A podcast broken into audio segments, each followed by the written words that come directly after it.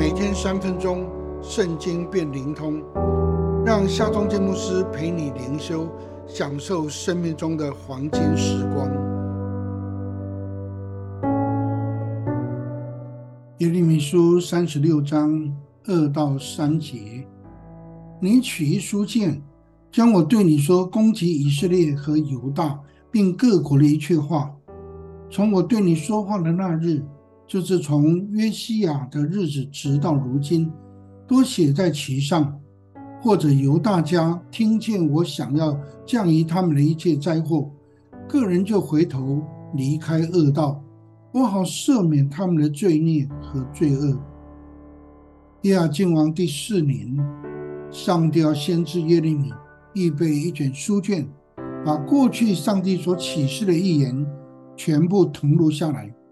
于是口传的上帝话语就转成了文字，为的是可以广为散播、传之久远，好让听到、读到的人可以回转、离开恶道，使上帝可以赦免他们的罪孽和罪恶。于是耶利米召了书记巴路来，耶利米重述了上帝所启示的预言，巴路就一一誊写在书卷上。耶利米又吩咐八路，趁着犹大百姓到圣殿过节进食的时候，到圣殿门口去宣读书卷上的预言。然而耶尔敬王却吩咐人把书卷拿来，用刀割破书卷，扔在火盆里烧毁了，既不惧怕上帝，也不悔改。后来上帝又吩咐耶利米再重新誊录一卷。约亚敬王的下场，则被巴比伦、亚兰、摩押、亚门联军所杀。历史上，企图毁灭圣经的事件层出不穷，这早已不是新闻了。然而，多年来，圣经仍然是全球翻译出版书籍中数量最高的一本书，因为这是上帝所启示的话语，目的是为了让读的人。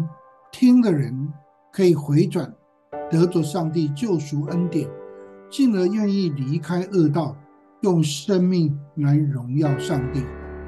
你渴慕读圣经吗？你渴慕明白真道，活出真道吗？我们可以恳求末世圣经的圣灵来开启我们的心窍，让我们渴慕明白，活出上帝的话语。让我们来祷告吧。